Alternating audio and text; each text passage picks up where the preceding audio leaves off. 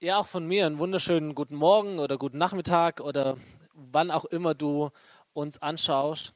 Ähm, die erste Frage, die ich den Leuten immer stelle, ist, wie geht's dir? Ich weiß nicht, ob es dir auch so geht. Die letzten Tage, es war, glaube ich, die, die Frage, die ich am meisten gestellt habe, wenn ich mit Leuten gesprochen habe oder sie angerufen habe oder gewhatsappt habe. Wie geht's dir? Wie ist die Stimmung?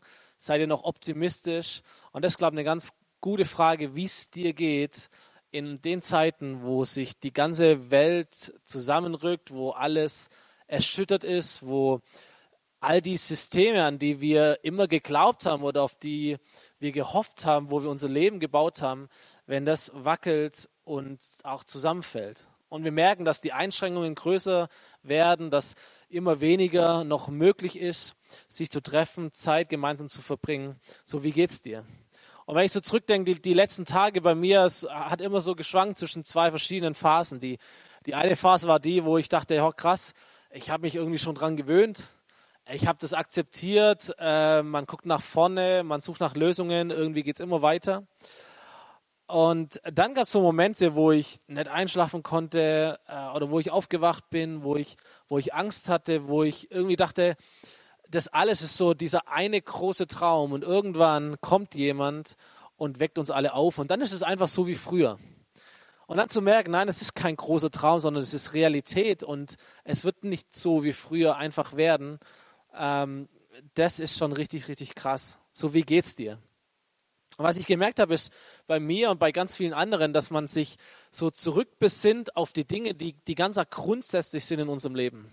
Familie wird wieder ganz groß geschrieben. Solidarität ist etwas, das wir versuchen zu leben in unseren Möglichkeiten. Man interessiert sich wieder mehr füreinander. Die Frage, wie geht's dir, meinen wir viel, viel ernsthafter, als wir es vielleicht früher äh, gemeint haben. Und wir merken, es wird grundsätzlich. Das Leben fährt runter. Wir haben ganz grundsätzliche Aufgaben. Wir tun uns die Hände waschen und lernen das wieder ganz von neuem.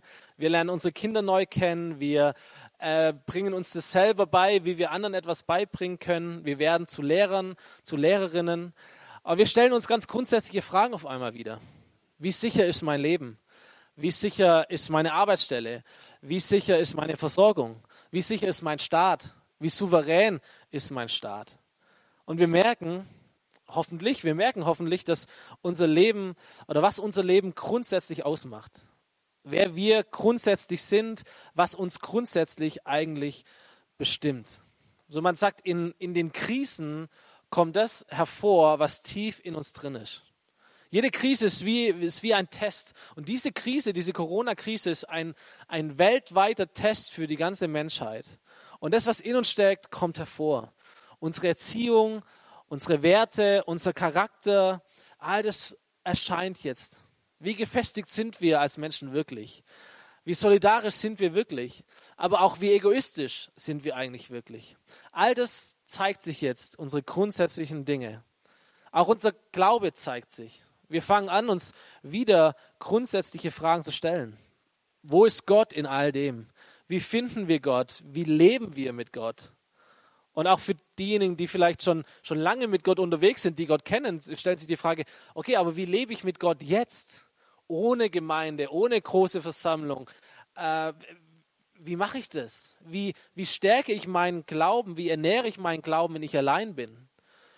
Und wir fangen wieder an, unsere Bibel hervorzuholen und zu lesen. Und wir stellen uns die Frage, wie, wie, wie lesen wir Bibel? Wie beten wir? Wie, wie hören wir von Gott? Wie kriegen wir das hin? Und in allen Krisenzeiten, wir packen unsere Grundsätze aus. Wir ernähren uns von dem, was wir angespart haben. Wir leben von unseren Fundamenten, von unseren grundsätzlichen Überzeugungen. Und die letzten Tage kam mir immer wieder ein, ein ganz bestimmter Abschnitt der Bibel in den Sinn. Psalm 23. Ein, ein, ein Abschnitt der Bibel, der zu den, zu den Fundamenten des christlichen Glaubens gehört. So manche Christen können diesen Psalm auswendig hersagen, andere können vielleicht Teile davon. Ähm, andere, die, die, die mich gerade sehen, die haben von diesem Psalm noch nie gehört. Und es ist auch nicht schlimm, wir werden ihn durchgehen. Psalme, das sind Lieder, Gebete. Und du findest in, in deiner Bibel, im ersten Teil der Bibel, im Alten Testament, 150 von diesen Psalmen in einem Buch zusammengefasst. Das Buch der Psalmen. Einige von denen sind weltberühmt geworden und seit Jahrhunderten oder, oder Jahrtausenden ein fester Bestandteil des christlichen Glaubens. Und der allerberühmteste dieser Psalmen ist genau dieser Psalm 23, das 23. Kapitel in diesem Buch. Und du wirst gleich merken, warum. Weil, weil dieser Psalm wie kein anderer davon spricht, wer Gott ist und wer er für dich und für mich ist. Und ihr Lieben, darauf kommt es jetzt an. Das sind die grundsätzlichen Fragen. Wer ist Gott und wer ist Gott für dich und für mich? So, und ich möchte dich ganz praktisch ermutigen, dass du äh, aufstehst und dass du deine Bibel holst. Vielleicht hast du sie auf dem, auf, dem, auf dem Handy in der App. Vielleicht ist sie bei dir irgendwo in einem Karton oder irgendwo in einem Regal oder in der Schublade verstaut. Aber das Coole ist, dass wir bei YouTube sind. Du kannst diesen Clip sogar anhalten, du kannst diese Predigt anhalten und du kannst kurz gehen und deine Bibel schauen und dann können wir gemeinsam diesen Psalm 23 lesen. So, ich lese diesen Psalm aus einer bestimmten Übersetzung mit dem Namen Neues Leben Übersetzung. Egal, was du eine Bibel vor dir hast, lies sie einfach mit mir. Und dieser Psalm geht so. Der Herr ist mein Hirte. Ich habe alles, was ich brauche. Er lässt mich in grünen Tälern ausruhen. Er führt mich zum frischen Wasser. Er gibt mir Kraft. Er zeigt mir den richtigen Weg um seines Namens willen. Und auch wenn ich durch das dunkle Tal des Todes gehe, fürchte ich mich nicht, denn du bist an meiner Seite. Dein Stecken und Stab schützen und trösten mich. Du deckst mir einen Tisch vor den Augen meiner Feinde. Du nimmst mich als Gast auf und salbst mein Haupt mit Öl. Du überschüttest mich mit Segen. Deine Güte und Gnade begleiten mich alle Tage meines Lebens und ich werde für immer im Hause des Herrn wohnen. Der Herr ist mein Hirte. Ich habe alles, was ich brauche. Dieser, dieser erste Satz dieses Psalms ist wie eine Überschrift, wie eine Zusammenfassung, wie eine, wie eine Inhaltsbeschreibung dieses Psalms. Es ist ein Satz, den es sich lohnt, auswendig zu lernen, ihr Lieben. Der Herr ist mein Hirte. Ich habe alles, was ich brauche. Diesen Satz haben wir an unser, an unser Gemeindegebäude gehängt, damit ihn ganz viele Menschen lesen und hören und verstehen. Der Herr ist mein Hirte. Ich habe alles, was ich brauche.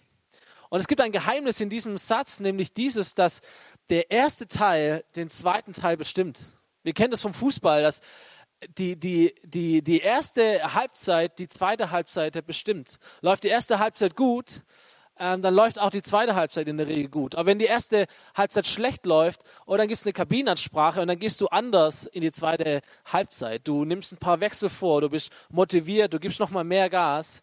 So, die, die erste Hälfte dieses Satzes bestimmt die zweite Hälfte. Der Herr ist mein Hirte. Deswegen habe ich alles, was ich brauche. Und in diesen Tagen, glaube ich, stellen wir fest, dass es wichtig ist, wer ist unser Hirte? Wer leitet uns? Wer führt uns? Wer sorgt für uns? Wir stellen auch fest, dass wir diese Begriffe nicht beliebig tauschen können. Vor, vor einer Woche gäbe es viele Menschen, die gesagt haben, okay, ich nehme den Satz folgendermaßen, Geld ist mein Hirte. Und heute stellen wir fest, wenn wir diesen Satz prägen, Geld ist mein Hirte, da kommt nicht raus, ich habe alles, was ich brauche, sondern dieser Satz würde vielleicht heißen, Geld ist mein Hirte, ich weiß nicht, ob es am Ende reicht. Oder wir hätten vielleicht gesagt, oh, der Staat ist mein Hirte, die Regierung ist mein Hirte, die sorgen für mich, die passt schon gut auf, die haben das Ding im Griff. Und heute würden wir sagen, oh, der Staat ist mein Hirte, ich hoffe, dass die gute Entscheidungen treffen. Ich hoffe, dass sie wissen, was sie tun und was sie zu tun haben. Aber die Perspektive, die, die dieser Bibeltext uns zeigt, ist folgende. Ich habe alles, was ich brauche. Und ich denke mir, wow, was für eine krasse Zusage in Zeiten von, von Hamsterkäufen. Ich habe alles, was ich brauche. Was für eine Zusage oder eine Aussage in, in Zeiten von Unsicherheit, wo, wo, wo wir nicht wissen, ob wir nach der Corona-Krise noch unseren Arbeitsplatz haben, den wir davor haben. Wo wir nicht wissen, wie es mit unserer Gesundheit weitergeht. Ich habe alles, was ich brauche. Unabhängig von unserem Wohlstand, unabhängig von unserem Zuhause, von den Menschen, die uns umgeben, sogar unabhängig davon, ob ich mich mit einem Virus infiziere oder nicht. Ich habe alles, was ich brauche. So, das ist eine starke zweite Halbzeit. Aber nochmal, entscheidend für eine, für, eine, für eine starke zweite Halbzeit ist die erste Halbzeit. Der Herr ist mein Hirte. Ich habe alles, was ich brauche. Der Herr, der Herr ist mein Hirte. Und du fragst dich, wer, wer ist dieser Herr? Wie ist dieser Herr? Mit wem haben wir es denn zu tun? So die Bibel beschreibt diesen Herrn, die, die Bibel beschreibt Gott als eine Person, die sich auf, auf drei unterschiedlichen Arten zeigt. Das erste ist Gott, der Vater.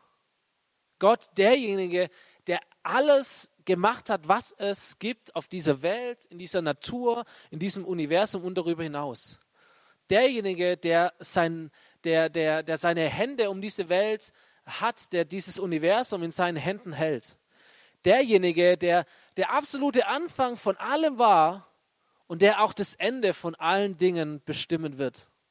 Und wir sind in diesem, in diesem Zeitenlauf, in diesem Universum, ganz ehrlich, wir sind so winzig. Wir sind so unbedeutend, wir sind so klein, wir sind auch im, im, in, in dieser Menschheitsgeschichte, wir haben so einen kleinen Part, so eine kleine Rolle, wir sind eigentlich extrem unbedeutend. Und trotzdem gäbe es für Gott nichts Wichtigeres als dein Leben und mein Leben. Denn die Bibel beschreibt nicht nur, wie Gott das Universum und all die großen Dinge und, und alles, was es gibt, schafft, sondern die Bibel beschreibt auch, wie er dich schafft und wie er mich geschaffen hat, wie er unser Leben plant, wie er es baut, wie er sich Gedanken über uns macht, wie er sich freut über dich und über mich und wie er da ist für uns. Und am stärksten erkennen wir das, wie Gott für uns da ist, wenn wir uns anschauen, wie Gott sich gezeigt hat in seinem Sohn Jesus Christus. Das ist die zweite Art, wie Gott sich offenbart. Gott, der Sohn. Derjenige, der, der Menschen mit sich zusammenbringt, der Menschen mit Gott wieder versöhnt. Ein Vers aus dem Alten Testament, Buch Jesaja, Kapitel 53. Da werden Menschen beschrieben, da wirst du beschrieben, da werde ich beschrieben. Und das heißt, wir alle, wir alle wir gingen in die Irre wie Schafe. Deswegen brauchen wir auch einen Hirten. Wir gingen in die Irre wie Schafe. Jeder ging seinen eigenen Weg. Doch ihn, doch Jesus, ihn ließ der Herr die Schuld von uns allen treffen. Und einige Jahrhunderte später beschreibt sich Jesus mit äh, diesem Vers. Er sagt, ich bin der gute Hirte. Ich bin der gute Hirte und der gute Hirte lässt sein Leben für die Schafe. So, es gibt gute Hirten und es gibt schlechte Hirten. Es gibt gute Verantwortungsträger und es gibt schlechte. Es gibt gute Aufpasser und es gibt schlechte Aufpasser. Es gibt Dinge, bei denen du dein Leben gut aufgehoben weißt und es gibt Dinge und es gibt Systeme, denen du vielleicht dein Leben anvertraust, aber die letztendlich nicht halten können, was sie versuchen dir zu versprechen. Es gibt Menschen, die dich enttäuschen. Es gibt Systeme, die dich enttäuschen. Solche Hirte nennt die Bibel Mietlinge. Ihnen gehören nicht die Schafe und ihnen liegt auch nicht so viel an den Schafen. Sie sind vielmehr im Mittel zum Zweck. Jesus, Jesus spricht über sie in den nächsten Versen. Er sagt, der Mietling, der nicht Hirte ist, dem die Schafe nicht gehören, der sieht den Wolf kommen und er verlässt die Schafe und flieht. Und der Wolf stürzt sich auf die Schafe und er zerstreut sie. Denn er ist ein Mietling und er kümmert sich nicht um die Schafe. Und dann sagt Jesus, ich aber, ich bin der gute Hirte. So Jesus verlässt dich niemals. Und das ist unsere Botschaft in diesen Zeiten. Gott ist da. Und auch wenn der Wolf kommt, wenn die Angst kommt, auch wenn Corona kommt, unter der Fürsorge dieses guten Hirten wirst du niemals allein sein. Du bist bestens aufgehoben. Denn seine Motivation für dich zu sorgen ist nicht, dich irgendwie auszunutzen, etwas von dir zu bekommen oder dich klein zu machen, sondern seine Motivation ist es, aus deinem Leben das wirklich Beste zu machen, dich zum Aufblühen zu bringen und dich auf diesen Lebensweg zu führen, den dein Schöpfer schon immer für dich auf dem Herzen hatte. Und dafür, um dich auf diesen Weg zu bringen, um das aus deinem Leben zu machen, Dafür war oder ist diese gute Hirte sogar bereit, sein Leben zu geben. Ja, deswegen haben wir, haben wir hier ein Kreuz aufgestellt, weil dieses Kreuz symbolisiert, was der gute Hirte, was Jesus für dich und für mich getan hat. Dieses Kreuz zeigt deinen Wert. Dieses Kreuz zeigt, dass du für Gott extrem wichtig bist, dass Gott dich kennt, dass Gott dich sieht und dass Gott dich von ganzem Herzen liebt. So, wenn Gott uns niemals verlässt, wo ist er dann? Wo ist er jetzt? Wo ist Jesus jetzt? Er ist doch schon lange nicht mehr da. Und es stimmt. Aber Gott ist da. Und er lebt und er wirkt und er, er spricht auch jetzt vielleicht zu deinem Herzen durch seinen Heiligen Geist. Das ist die dritte Art, wie Gott sich offenbart, durch seinen Heiligen Geist. Unsichtbar und doch merkbar, spürbar in unserem Herzen. Weil Gottes Herzensanliegen, die Art der Beziehung, die er sich wünscht zu dir, sie, sie, sie ist eine enge Beziehung. Eine direkte, eine persönliche, eine Herz-zu-Herz-Beziehung, eine, eine Art Freundschaft. Es geht Gott nicht um Religion, es geht Gott nicht darum, dass du dich an die Regeln hältst, dass du dich richtig verhältst, dass, es geht ihm auch nicht um Äußerlichkeiten, sondern es geht ihm um dein Herz.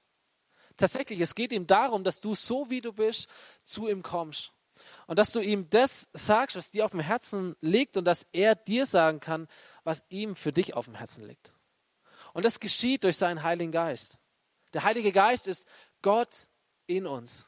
Und wenn wir davon reden, Gott ist da, dann reden wir vom Heiligen Geist. Dann reden wir von dem, der Gottes Leben in dein Leben reinbringt der Gottes Herz in dein Leben reinbringt, der Gottes Kraft in dein Leben reinbringt, seine Gesundheit, der dich befähigt, so zu leben und so zu handeln, wie Jesus es auch getan hat. Das ist der Herr. Und, und wenn wir uns diesen Herrn vor Augen führen, dann wird es ein Satz, von dem ich glaube, den wir voller Stolz und auch voller Dankbarkeit sagen können. Er ist mein Hirte. Und ich habe tatsächlich alles, was ich brauche. Ich habe vielleicht nicht alles, was ich früher hatte. Ich habe vielleicht auch nicht alles, was andere Leute haben. Aber ich habe alles, ich habe wirklich alles, was ich wirklich brauche. Vielleicht ist es eine Zeit, wo wir merken, was brauchen wir wirklich und was von den Dingen, die wir hatten, brauchen wir eigentlich gar nicht. Und was brauchen wir, was wir vielleicht nicht haben. Aber hier heißt es, der Herr ist mein Hirte und ich habe alles, was ich brauche. Und das ist so wichtig und das ist so ermutigend, weil es gibt dir einen Wert, es gibt dir eine Identität, es gibt dir eine Bestimmung. Hey, du hast einen, einen, einen Platz auf dieser Welt. Du bist ein Teil einer genialen Herde und dein Gott, dein Hirte ist souverän. Er hat die Kontrolle über die großen Dinge und auch über die kleinen Dinge.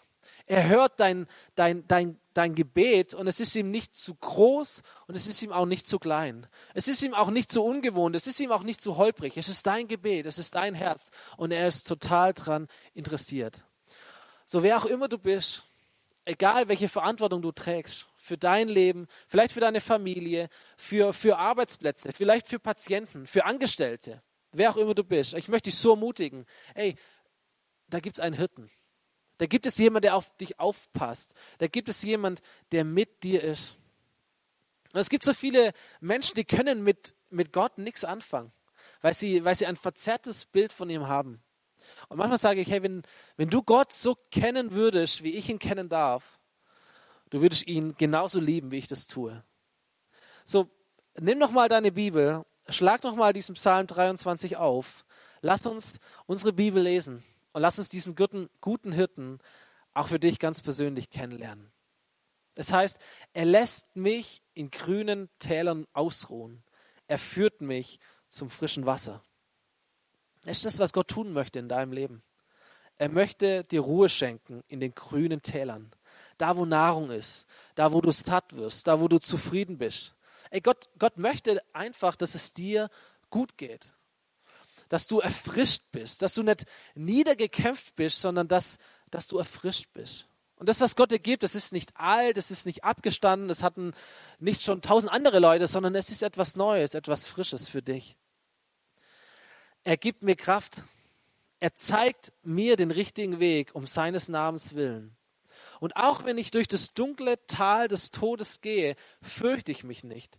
Denn du, Gott, du bist an meiner Seite. Dein Stecken und dein Stab schützen und trösten mich. Da wird von einem Weg gesprochen. Von dem Weg, den Gott mit dir gehen möchte. Gott führt dich diesen Weg. Aber dieser Gott ist auch Realist. Und dieser Weg ist kein einfacher Weg. Dieser Weg ist nicht ein Weg ohne Gefahr. So, denk nicht, dass wenn wir mit Gott leben, alles ist immer easy, alles ist einfach, alles funktioniert und alles, und alles bleibt cool. Nein, manchmal ist der Weg, den Gott uns führt, ein Weg, wo es dunkel ist. Manchmal warten da Todestäler auf uns. Nicht, weil Gott einen falschen Weg auswählt, sondern weil es einfach zum Weg eines jeden Menschen dazugehört, dass es diese Phasen gibt. Ob wir an Gott glauben oder ob wir auch nicht an Gott glauben. So, so Gott verspricht dir nichts Blauäugiges. Er, er casht dich nicht mit irgendeinem, mit irgendeinem coolen Angebot, wo, wo er vergisst, dir das Kleingedruckte zu zeigen. Nein, Gott bereitet dich auf ein Leben vor, das, das absolute Höhen hat, die grünen Täler und, das, und die Erfrischungen. Aber er sagt dir auch, dieses Leben hat auch, hat auch Todestäler, hat auch Dunkelheit, hat auch Wölfe. So diese Täler kennen wir alle. Und als ganze Welt, als ganze Menschheit sind wir gerade jetzt in einem solchen Tal. Aber deine und meine Bestimmung ist, nicht in diesem Tal zu verharren, dich nicht in diesem Tal zu pflanzen und stehen zu bleiben, sondern es heißt, wir gehen durch dieses Tal hindurch. Wir bleiben nicht im Tal, wir gehen hindurch. Und während wir hindurchgehen durch dieses Tal mit unserem Gott, sind wir vorsichtig, aber wir sind nicht angsterfüllt. Und warum sind wir das? Weil Gott da ist weil der Hirte uns nicht verlässt, sondern weil er mit uns hindurchgeht. So, wir wahren soziale Distanz in diesen Tagen, aber wir suchen die Nähe zu ihm. Besonders in diesen Zeiten, wo wir im, im Tal des Todes sind. So wie ein kleines Kind, wie meine kleinen Kinder, wenn, wenn es dunkel ist und wenn sie Angst haben, wenn sie ein mulmiges Gefühl haben und sie drücken die Hand des Papas nochmal ganz besonders fest. Und am liebsten würden sie auf dem Arm. Sie sind ganz eng dran an mir, in dem Fall als Vater, weil sie nicht weiter wissen. Der gute Hirte, der mit dir geht durch das Tal des Todes. Und da heißt es, du deckst mir einen Tisch vor den Augen meiner Feinde. Du nimmst mich als Gast auf und du salbst mein Haupt mit Öl. Du überschüttest mich mit Segen. So da ist die Angst da, da sind die Feinde da, Gedanken, die uns nicht gut tun, Unsicherheit, die Welt wackelt, aber Gott ist auch da. Gott ist auch da und er ist entspannt. Er, er, hat sogar die Ruhe, einen, einen Tisch zu decken im Angesicht der Feinde. Da, wo die Gedanken da sind, da, wo die Feinde da sind, was auch immer das in deinem Leben ist, was dich unsicher macht, was dich bedroht, was dir Angst macht. Aber Gott hat einen Frieden. Gott hat eine Ruhe und er deckt dir den Tisch. Er tut dir gut. Und die Angst kann zuschauen, wie dein Gott dich über alle Maßen segnet und dir gut tut. Und dieses Versprechen ist nicht ein Versprechen nur für heute. Ist nicht ein Versprechen, das über Corona-Krise dauert, sondern es ist ein, ein, ein Versprechen für alle Zeit. Deine Güte und deine Gnade, die Dinge, die ich gerade beschrieben habe, deine Güte und deine Gnade, sie begleiten mich alle Tage meines Lebens. Und wiederum, ich werde für immer im Hause des Herrn wohnen. Für immer.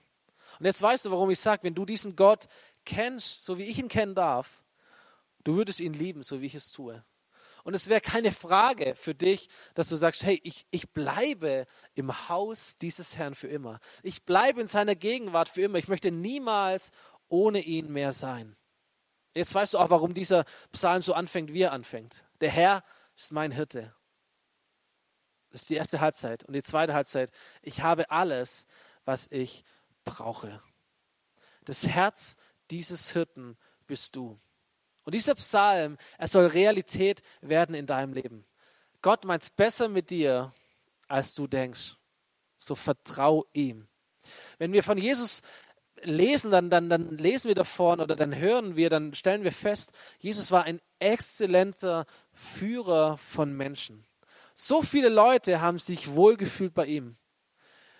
Vor allem die, die es mit Religion nicht so hatten. Vor allem die, die enttäuscht waren vom Leben, die verletzt worden sind von anderen Menschen, die, die, die vielleicht auch aufgegeben haben, die ausgegrenzt wurden, die ihr Leben nicht im Griff hatten. Sie haben sich wohlgefühlt bei ihm. So, Jesus hat das, hat das Beste aus ihnen rausgeholt. Menschen haben durch ihn eine neue Perspektive erfahren. Menschen haben sich verändert. Menschen haben schlechte Dinge aus ihrem Leben entfernt und gute Dinge in ihrem Leben etabliert.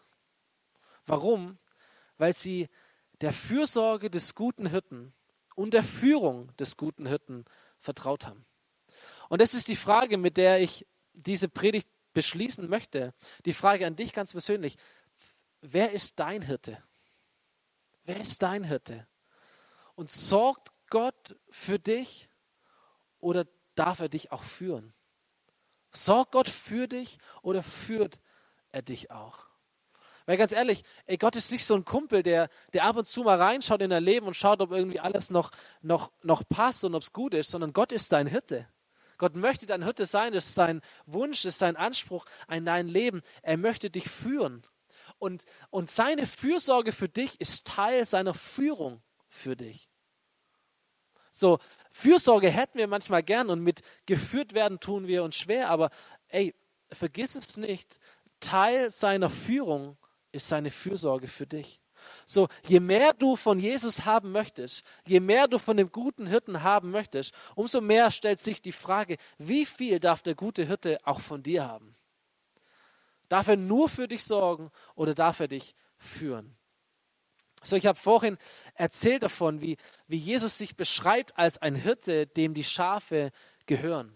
Der Herr ist mein Hirte. So, ich weiß nicht, ob du diese, diese Aussage unterschreiben könntest, ähm, aber ich möchte dich dazu ermutigen.